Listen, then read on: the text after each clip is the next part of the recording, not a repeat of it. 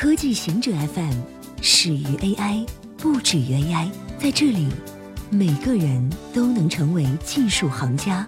欢迎收听科技行者固定点，我们为您甄选更快、更即刻的全球科技情报。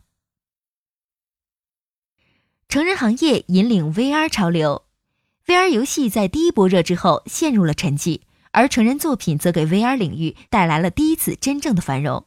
圣地亚哥的成人娱乐公司淘气美国在十八个月内制作了一百零八部 VR 视频，是世界上最多产的 VR 内容制作商之一。二零一七年，该公司在 CES 展会上有一个展位，是十九年来第一家允许参展的成人企业，并不奇怪。成人娱乐公司会成为 VR 行业的先行者，在成人内容帮助普及了录像带。蓝光和流媒体等媒体形式之后，成人内容推动创新已成为一个广泛接受的观点。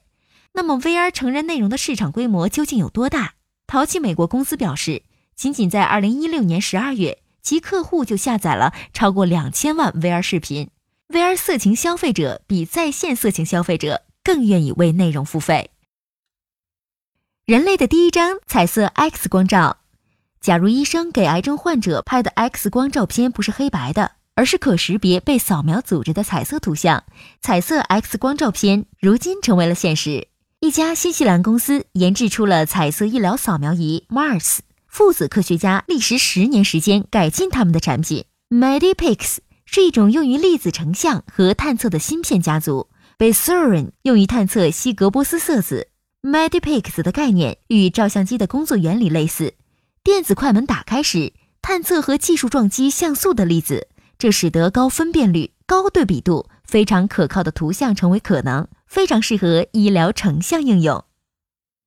因特朗普移民政策，微软考虑将部分工作转到海外。微软总裁兼首席法律官 Brett Smith 警告，华盛顿的移民政策可能迫使他将部分工作岗位转移到美国之外。微软等科技巨头雇佣了大量 H 杠 1B 签证持有者，而此类签证的持有者很多来自外包公司。H 杠 1B 因此被指将大量低薪水的技术移民引入美国，去取代富有经验但薪水较高的美国雇员的工作。特朗普上台之后，在美国优先的名义下限制了 H 杠 1B 签证，也就限制了微软等公司雇佣低薪水雇员。Smith 称，微软支持以前的移民政策。这些政策可以确保美国公司能招募到人才，他表示，微软不希望将工作转移到美国之外，但华盛顿的决策可能会迫使他这么做。成年时的 DNA 标记可追溯到生命的初期。根据发表在《科学优势》期刊上的一项研究，成年时的 DNA 标记可追溯到怀孕初期的营养差异。研究显示，怀孕前后吃健康均衡饮食，可能能降低后代的疾病风险。